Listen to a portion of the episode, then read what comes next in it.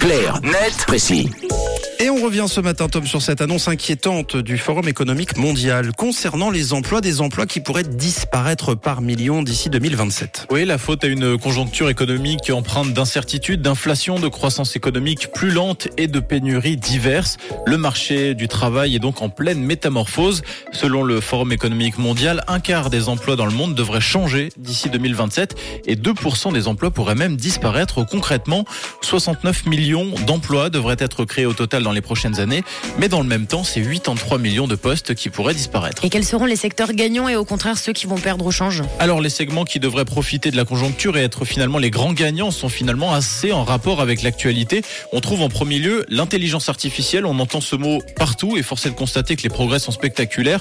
En conséquence, le WEF nous apprend par exemple qu'environ 2 millions de nouvelles fonctions en lien avec le commerce numérique sont attendues dans les prochaines années.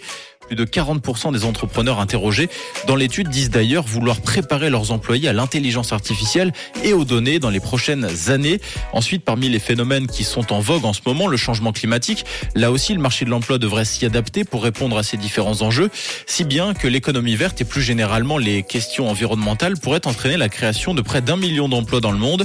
Le Forum économique mondial précisant que les créations de postes devraient même être encore plus nombreuses dans l'éducation et dans l'agriculture.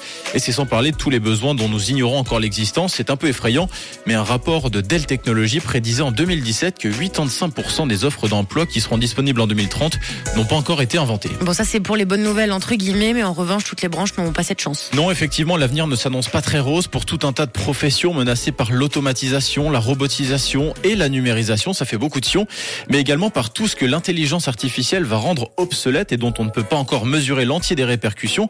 Par exemple, les domaines les plus exposés au changement seraient ceux des médias, du divertissement et du sport avec 32% de changements attendus d'ici à 2027.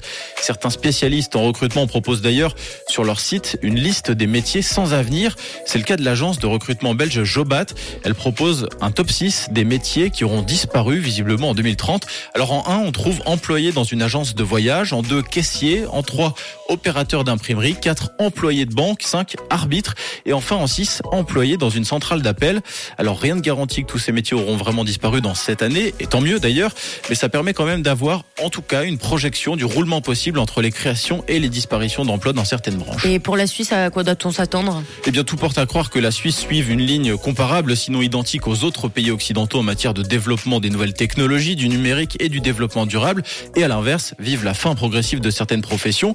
L'avenir le dira. En attendant, le dernier rapport du WEF mentionne que les investissements liés à l'économie verte sont ceux qui devraient le plus favoriser le, favoriser le lancement de nouveaux emplois en Suisse d'ici 2027. Merci euh, Tom, le message est passé hein, pour ceux qui postulent ou qui cherchent à se spécifier. Clarnet précis à réécouter à tout moment en fin d'émission et les précédents sur euh, rouge.ch et sur l'appli.